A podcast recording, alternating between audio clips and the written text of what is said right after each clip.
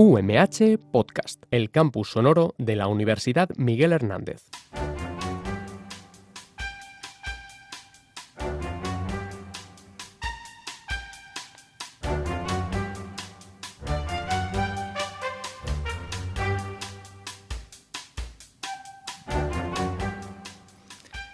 Bienvenidos a una nueva edición de Charlas en la Xarxa de Salud Mental del Alacantí.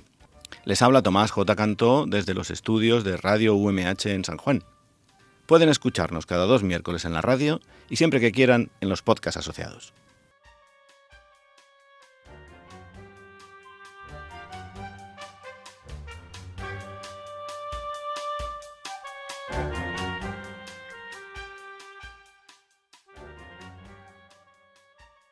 Hoy estamos con el doctor Vicente Elvira, eh, que nos ha hablado del trastorno de personalidad límite.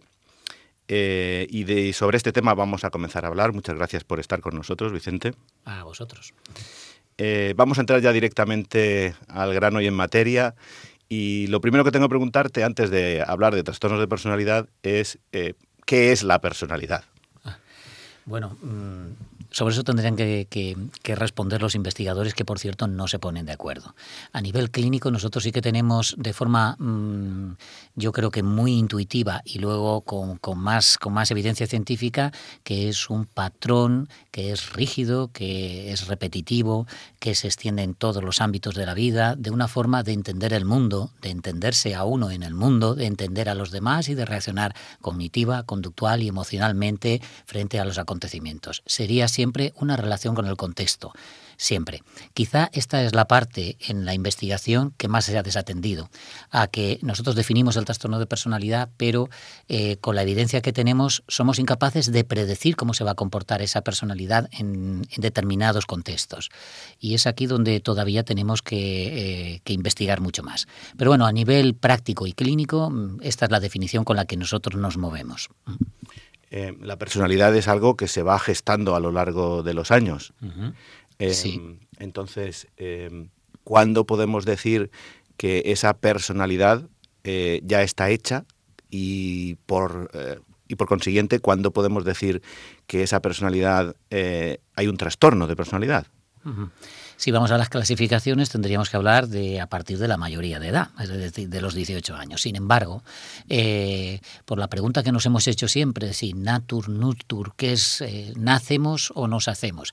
Yo creo que todos los trastornos psiquiátricos son, eh, y todos los trastornos mentales en general, es un conjunto de interacciones en las que unas veces el peso de la naturaleza va a ser más importante, o sea, el peso de la genética va a ser más importante, y otra, el peso del contexto va a ser más importante para desarrollar. Quizá en el trastorno de personalidad eh, el contexto, las interacciones, las experiencias tempranas, el cómo se va a ir desarrollando va a ser más importante y lo va a explicar. Eh, ¿Qué quiere decir? Eh, en cuanto a, los 18 años, que es que antes no podemos hacer el diagnóstico, técnicamente no, pero nosotros clínicamente claro que sí, podemos hacerlo. ¿Por qué? Pues sencillo, antes de llover chispea y nosotros estamos viendo que efectivamente hay síntomas que nos están apuntando a determinados dominios de la personalidad que están disfuncionantes y con alta posibilidad. Es ahí de, disfunción y por tanto nosotros es quizá el sitio o el momento eh, clave para poder eh, actuar. Luego, el trastorno de personalidad eh, se generaliza. Bueno, sí, se mantiene y es estable, pero no es inmutable. Sabemos que cambian a lo largo del tiempo. Todos los estudios epidemiológicos nos dicen que con la evolución que ya lo sabemos, que hay una genio y figura hasta la sepultura, pero que sin embargo no hay mal que 100 años dure, y efectivamente es así, conforme va pasando el tiempo, los rasgos más eh, temperamentales van disminuyendo y por tanto la gravedad de los trastornos va disminuyendo en general. Em, hablas de, distintos dominios que se pueden ver alterados. Em, ¿Puedes explicarnos, hablarnos un poquito más de qué quieres decir con esto? A ver, lo que dice la mm, lo que dice la investigación de los cinco grandes dominios, ¿no? que es lo que en estos momentos eh, se piensa o califica, mm, que parte, por cierto, de la investigación en la personalidad normal, ¿vale? Que luego se ha intentado extrapolar a la personalidad normal y las cosas no son tan fáciles, ¿no? Es decir, por eso se ha mantenido el sistema prototípico, el sistema categorial para diagnosticar los trastornos de personalidad, utilidad clínica, mayor entendimiento, porque estamos con un modelo de personalidad que todavía no dominamos a nivel de investigación.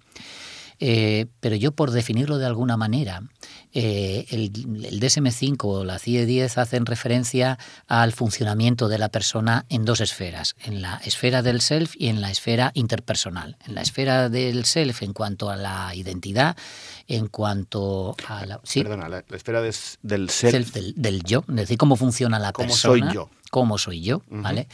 Y ahí haría referencia a, mi sentimiento de identidad, y aquí esto incluye pues la autoestima, mi autorregulación emocional, luego al, al la. A la, autodirección, que hace referencia al establecimiento de metas, es decir, a cómo estoy yo en el mundo, y después luego cómo yo, cuál es mi papel en el mundo, y después cómo me relaciono con los demás, en el sentido de eh, la empatía, de mi capacidad empática para poder establecer relaciones interpersonales y la cercanía que voy a establecer.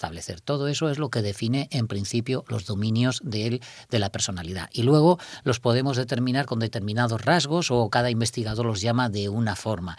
Algunos le darán más importancia a la impulsividad, otros le darán más importancia al neuroticismo, que es un factor clásico de los que se han ido replicando constantemente, a la extroversión, introversión.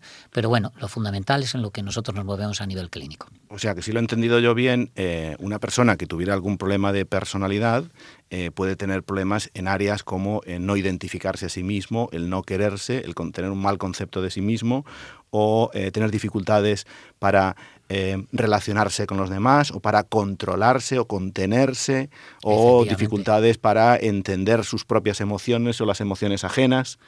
Y, y, con todo ese pupurri, la psiquiatría clasifica.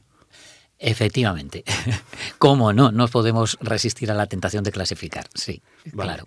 Pero el motivo de, clasificar es porque necesitamos un diagnóstico para determinar un proceso morboso y poder intervenir eh, frente a él para poder determinar la evolución y el pronóstico de ese, de ese cuadro. O sea que la final es con un fin, porque clasificar sin fin no tiene sentido. para saber dónde estamos y a partir de ahí poder dar Efectivamente. orientaciones. Y, vale.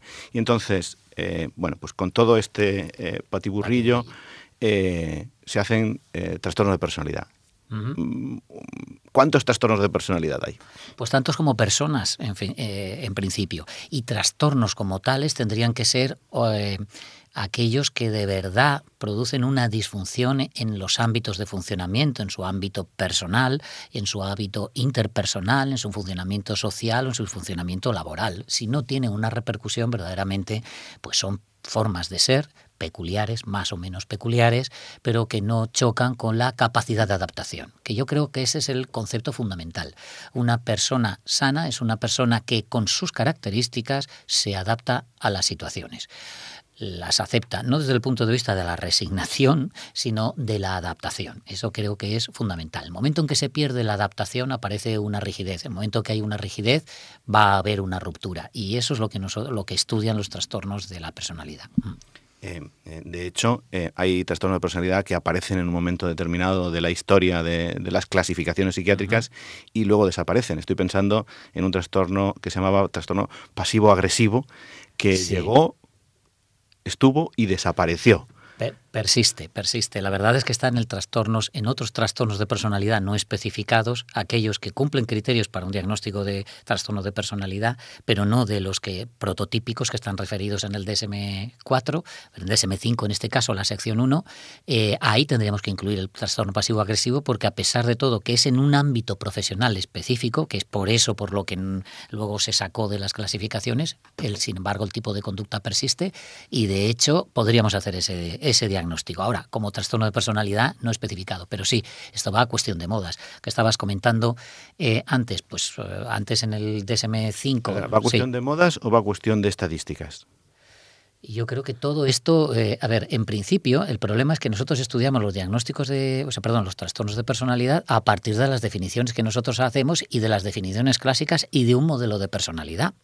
A partir de eso es cuando se establece, eh, se ve la diferencia que hay entre el diagnóstico de, de los clínicos y el estudio de, eh, o sea, la evidencia científica del estudio de la personalidad normal, esa eh, esa disonancia que hay entre unos y otros, donde unos clasifican, intentan hacer un perfil de la personalidad y nosotros intentamos determinar un perfil patológico y establecemos unos diagnósticos. Que vemos que con el paso del tiempo, en este caso con en la sección 3 del DSM5, el nuevo modelo, o en la CIE 10, hablamos más de un modelo más dimensional en vez de hablar de un modelo categorial, o en el DSM5, ¿Puedes explicar una eso, del dimensional y categorial? Claro que sí. Eh, en el DSM4 hasta el DSM4, bueno, en el DSM5, pero en la sección 1 se contemplan 10, 10 eh, categorías prototípicas de personalidad con unos criterios que si se cumplen podemos definirlos. 10 trastornos. 10 trastornos de personalidad. Luego, eh, cuando habla en la sección 3 del DSM5, un nuevo modelo que proponen es una especie de híbrido que, por cierto, no ha contentado a nadie mezcla lo dimensional, tienes capacidad para poder, a través de los cinco grandes factores y las 25 facetas, definir un perfil de personalidad, estableciendo además otros seis patrones prototípicos de personalidad. Entonces, tendrías una definición de trastorno de personalidad atendiendo al funcionamiento del self e interpersonal, o sea, del yo y de mi función, lo que hemos hablado lo que hemos comentado, y después a través de los eh, factores podríamos determinar qué características tiene esa personalidad y si cumple además criterios de, un, de uno de estos seis trastornos prototípicos, pues podríamos diagnosticarlo de ello. La CIE-10 se calienta menos la cabeza, hace la misma definición de trastorno de personalidad, establece los cinco grandes factores, establece un patrón límite y a partir de ahí uno puede puntuar en los distintos extremos de todos los factores, definiendo un perfil individual para esa persona y sería la gravedad o la interferencia con el medio, el, el sufrimiento que produce y que le produce, lo que definiría el trastorno. Eh, entonces, si yo esto hiciera un símil eh, con la cesta de la compra, sería como pasar de tener cestas de las compras ya prehechas, con los ingredientes que ya vienen en cada cesta una, a decir, estos son los ingredientes y tú rellénate tu cesta de la compra. Eh, sí, efectivamente. ¿Es así? Es así. Bueno, pues vamos a la cesta de la compra de hoy. Em, eh, con todo el respeto, absolutamente, que hablabas del trastorno eh, límite de personalidad, o trastorno de personalidad límite. Em, te voy a preguntar qué, qué es, pero me llama la atención el nombre de límite. Digo, ¿límite de qué? ¿Que está en el límite de todo? ¿O por qué? ¿De dónde sale esto de límite? Sí, verdaderamente viene de la, eh, de la psicodinámica, o sea, de, viene de la estructura de personalidad de, eh, que establecen los psicodinámicos. Cuando hablamos de un patrón borderline, que es ahí donde, donde lo vemos, que es un patrón entre la, una estructura de personalidad más desorganizada, más psicótica y más neurótica, aparece ese patrón límite. O sea, que esto viene de la época del psicoanálisis. sí, sí, sí, sí, desde luego, y se ha ido arrastrando desde entonces, ¿vale? Entonces, bueno, es ahí tiene sus orígenes, ¿no? Eso sí que es verdad que desde el punto de vista psicodinámico se, se, parte de la teoría de las relaciones objetales, en el cual el trastorno límite habría una incapacidad para poder, o sea, poder unificar lo bueno y lo malo en la misma persona, vamos, ese cuidador que puede ser bueno y que puede ser malo, no lo podemos juntar, la persona no lo puede juntar, juntar, para funcionar tiene que separarlo, probablemente por la agresividad o por la intensidad de ese estímulo aversivo, y entonces ese funcionamiento da, da lugar a la posición esquizoparanoide, que bueno, eh, es lo que da, en fin, a partir de ahí tenemos la, teoría y nosotros la hemos heredado, ¿vale? Vale. Eh, sigue vigente, sigue vigente, ¿vale? Hay estudios sobre ello. Eh, a día de hoy, sin embargo, la definición es mucho más eh, precisa. Sí. Entonces, ¿qué características eh, tiene una persona con un trastorno límite? Pues deberíamos comentarlo, es el tema del autocontrol y la inestabilidad. La inestabilidad es eh, quizá el, paradigma, que eso va a afectar tanto al, yo como a las relaciones interpersonales. ¿vale? Eso lo vamos a ver en todos los sentidos, tanto a nivel de, eh, del sentido de identidad, por los sentimientos crónicos de vacío, de, de problemas en la autoimagen, con autoestima baja, con una autocrítica además eh, no racional, eh, problemas en la dirección y en las metas, en la autodirección que comentábamos antes, con metas cambiantes, no tenemos un, panorama, un destino, con lo, por lo, más significativo es que nos vamos a perder en las metas porque van a ser probablemente contrarias al destino final. Eh, esas metas no siempre van a ser prosociales, no van, siempre van a ser constructivas, porque tiene que haber una capacidad de reflexión, pero esa reflexión debe ser productiva, si no estamos hablando también de un trastorno de personalidad. Y a nivel interpersonal, en las relaciones interpersonales, fundamentalmente lo típico tuviera que definir, el splitting es el cambio, ahora eres bueno y ahora eres malo. No hay algo intermedio. Puedo adorar a una persona o puedo enfadarme a muerte con esa persona. Y, además, como va a haber una inestabilidad y una falta de regulación, voy a reaccionar con esa impulsividad agresiva típica del trastorno límite de personalidad. Más luego un miedo que está de fondo como como el ritmo que marca la orquesta, que es eh, el miedo al abandono. Eh, eso está ahí. Así que las y, el percibir el mundo, por tanto, lo vamos a percibir como un peligro, igual que los demás, con expectación ansiosa. Eso sería, si tuviera que definirlo, ¿cómo es? Así. ¿Qué origina? Pues mucho sufrimiento para la persona y para los que están al lado. para los de alrededor, ¿no? Para los alrededor.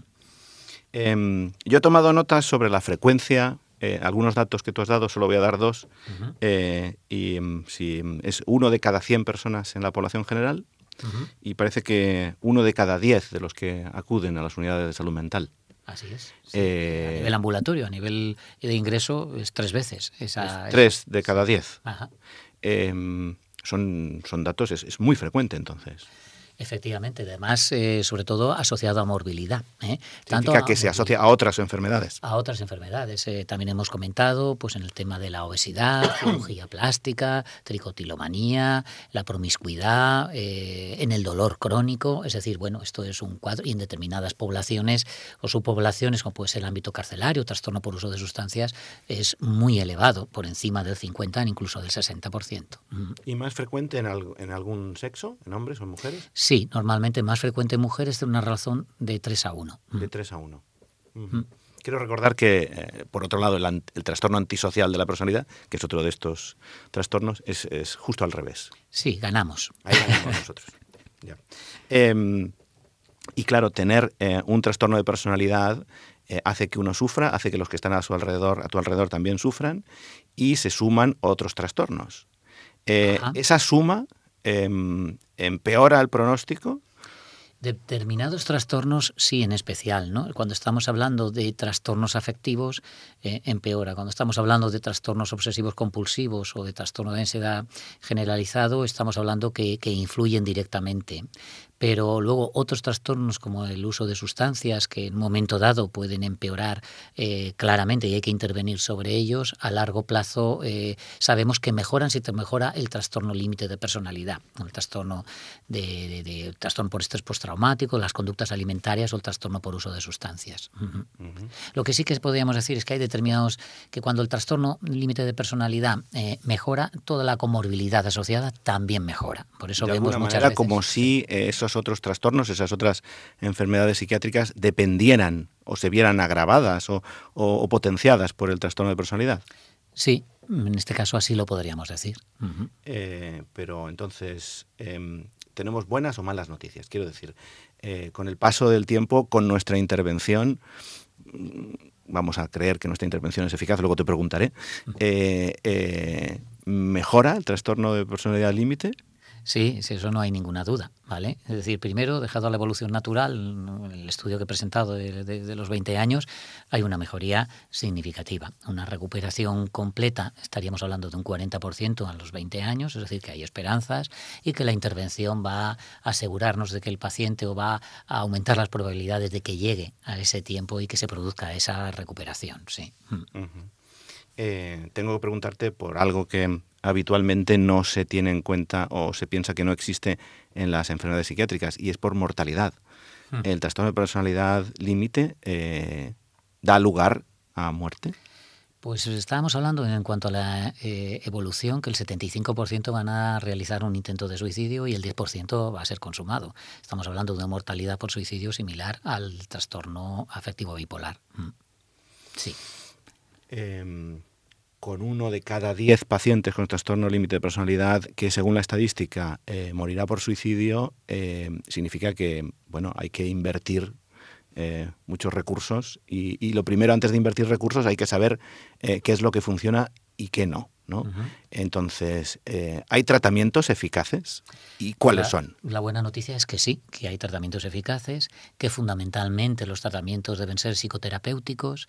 Eh, tenemos una panoplia de terapias en estos momentos que están comprobadas en los distintos niveles o gravedad de la enfermedad pero la característica común cuando tienes un episodio, cuando el trastorno es grave, es que debe ser un régimen especial, hay unas eh, terapias establecidas que además conjugan las consultas individuales con las consultas terapéuticas, que es una intervención a largo plazo, año y medio, entre año dos años, puede estar durando esa intervención más intensiva para dar lugar luego a un seguimiento con otro tipo de terapias que son de más baja intensidad, pero que también se han demostrado eficaces en mantener a los pacientes libres de sintomatología. Entonces, la buena noticia, pues tenemos tratamientos de las trastornos comórbidos también tenemos tratamientos que sabemos que son eficaces y que es necesario tratarlos para que para ayudar ¿eh? al trastorno límite de personalidad que pueda mejorar con un episodio depresivo mayor si no tratamos eso el trastorno límite no va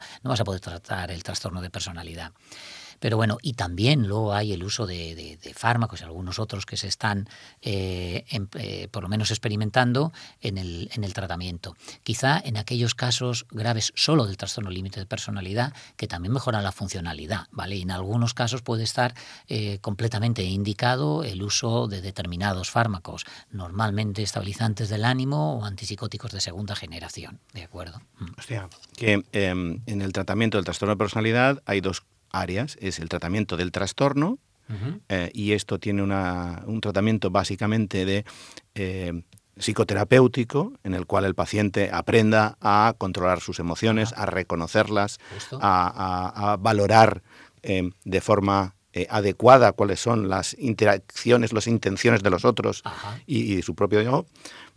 y por otro lado está el uso de fármacos, que puede ser eh, eh, tiempo atrás casi era continuo en el caso de los trastornos de personalidad, el trastorno de personalidad límite. Sí, y sigue siendo. ¿eh? quiero decir, cuando tú hablas, hay un estudio de 2014, dicen cómo están tratados los pacientes que vienen en una consulta ambulatoria. Pues todos están polimedicados con dos, tres fármacos porque no hay más remedio. ¿De acuerdo? A veces se recurre a la contención farmacológica e intentar estabilizar los síntomas con fármacos que en principio no tienen una indicación aprobada para ello, pero que son necesarios para controlar una ¿Y qué, objetivo tendría esto? Pues normalmente el objetivo suele ser eh, disminuir la inestabilidad y concretamente la impulsividad, ¿vale? Que es lo que más interfiere. O el trastorno por uso de sustancias, en el cual en este caso también se incide, porque al tener un trastorno por uso de sustancias comórbido, el TLP va a empeorar. Entonces hay que cortarlo y ahí es cuando. Por eso decía que había dos, dos áreas, ¿no? uno es lo del trastorno de personalidad y otro eh, las otras enfermedades o trastornos que suceden eh, coexisten con esto. Entonces, por ejemplo, si existe una depresión, pues hay que tratar la depresión, porque si, hay un trastorno alimentario, o hay una anorexia, o hay una bulimia, mientras no se consiga la normalización, va a ser también difícil, porque hay mutua interacción. Eso es. ¿no? Eh, o sea que puede haber dos tratamientos, pero orientados a distinto. Pero ahora me interesa centrarnos exclusivamente en esto que estabas diciendo tú ahora, de que a veces se utiliza la medicación exclusivamente eh, para controlar algunos síntomas del trastorno límite de personalidad. Ajá. Eh, em, y que por eso hay muchos pacientes que lo llevan de forma continua. Sí, sí, porque cuando el diagnóstico, esto es curioso, pero cuando el diagnóstico no tiene comorbilidad asociada, sino solo es TLP, es más probable que el paciente lleve el tratamiento durante más tiempo. En el último año no se ha hecho una revisión de, los tratamientos eh, y se mantenga esa polifarmacia o, los tratamientos indicados cuando en principio las guías nos dirían que lo contrario. ¿Y esto, eh, que es la práctica clínica, se sustenta con las investigaciones? Con la evidencia, desde luego, no. En la práctica clínica nosotros vemos que todos los pacientes vienen así, claro. Eh, pero ya sabemos que las guías clínicas no reflejan la realidad. La realidad nuestra pues esto es lo del general que dirige la batalla desde su despacho y el capitán que está defendiendo las trincheras. Tiene una visión completamente distinta. ¿De acuerdo? Entonces, muchas de las veces el, tratamiento es inevitable en este caso. Puede ser que, mm, y ahora, ahora hablo solo desde la perspectiva de la sanidad pública, eh, que no haya recursos suficientes. Y, em, mm, Estoy completamente de acuerdo. ¿vale? Creo que en este caso, en el trastorno límite de personalidad, los trastornos de personalidad, el abordaje tendría que ser fundamentalmente psicoterapéutico, en un régimen eh, adecuado al paciente, que puede ser intensivo. En otras comunidades autónomas hay un régimen hasta de internamiento para hacer un abordaje psicoterapéutico durante meses. Nosotros esto no lo tenemos, pero en régimen de hospital de día, una, una actividad intensiva eh, psicoterapéutica durante tiempo prolongado y a nivel ambulatorio pues estaríamos hablando más de consultas individuales o de terapias grupales que tienen que apoyarse eh, claramente. ¿El sistema está preparado para esto? No en estos momentos. Mm. Y bueno, tú ya sabes que yo me dedico eh, a infantil y ahora voy a ir eh, por, este, por este camino. tú has hablado antes de si se nace o se hace de la importancia de, bueno, de los factores biológicos, de la herencia, de la genética y también de la influencia medioambiental. A esto no le hemos dedicado mucho tiempo, pero en, eh, hoy en lo que has hablado sí le has dedicado mucho tiempo. Eh, sí, sí. La influencia medioambiental en etapas precoces, sensibles, eh, es muy importante. desde mi punto de vista, no, desde mi punto de vista, el punto de vista que tienes a, base a la evidencia es importantísimo. ¿vale? Eh, hemos hablado del apego desorganizado, que esto es algo que, por cierto, que viene también del psicoanálisis, pero sin embargo es lo que más eh, se ha replicado a nivel biológico. Entonces, bueno, esto es una esto es una evidencia. Lo que hemos comentado también del ambiente, lo que hemos comentado de eh, los padres con, con, eso, con ese apego desorganizado, con un trastorno límite de personalidad o con trastornos, simplemente conflictos, trastornos por uso de sustancias, etcétera. que las vivencias en fases eh, de alta sensibilidad en el desarrollo humano, eh, las vivencias eh, traumáticas, generan daños o, cambios que persisten en el tiempo sin ninguna Que, y que abocan a, evoluciones no satisfactorias con el paso del tiempo. Sin ninguna duda. Vale. ¿vale? Eso la evidencia lo, dice claramente. La evidencia es así, tú y yo estamos de acuerdo, mm, evidentemente porque mamamos de las casi te fuentes. Casi te pregunto yo a ti.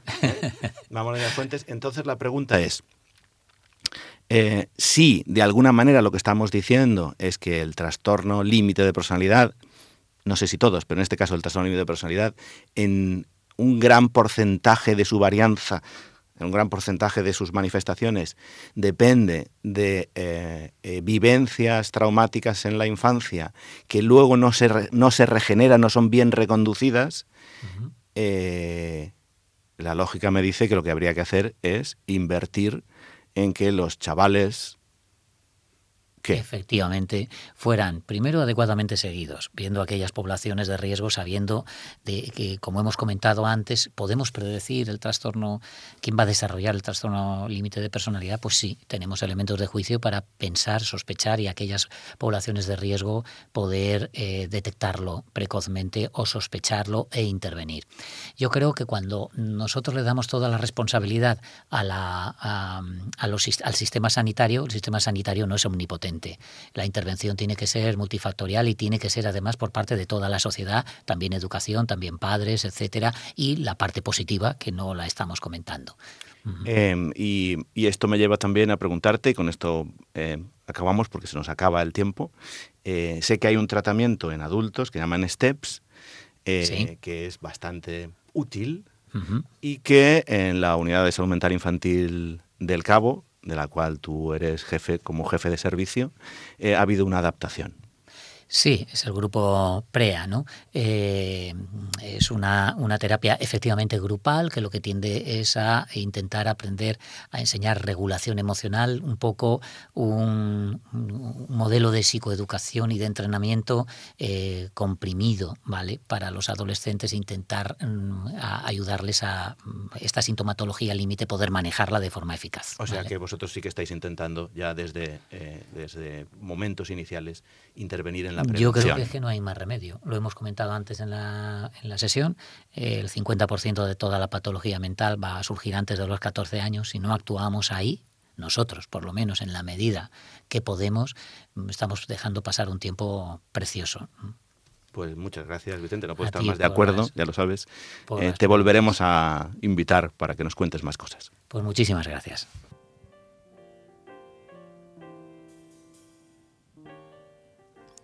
Hasta aquí la emisión de hoy de charlas en la Xarxa de Salud Mental del Alacantí.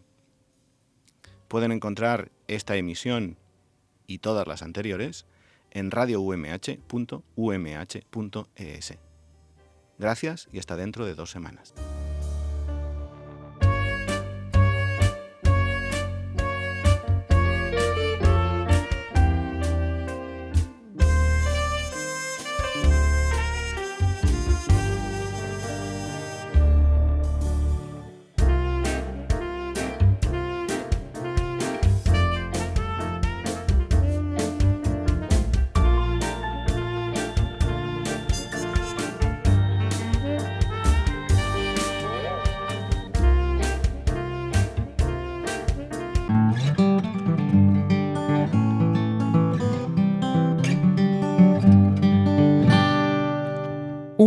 Podcast, el campus sonoro de la Universidad Miguel Hernández.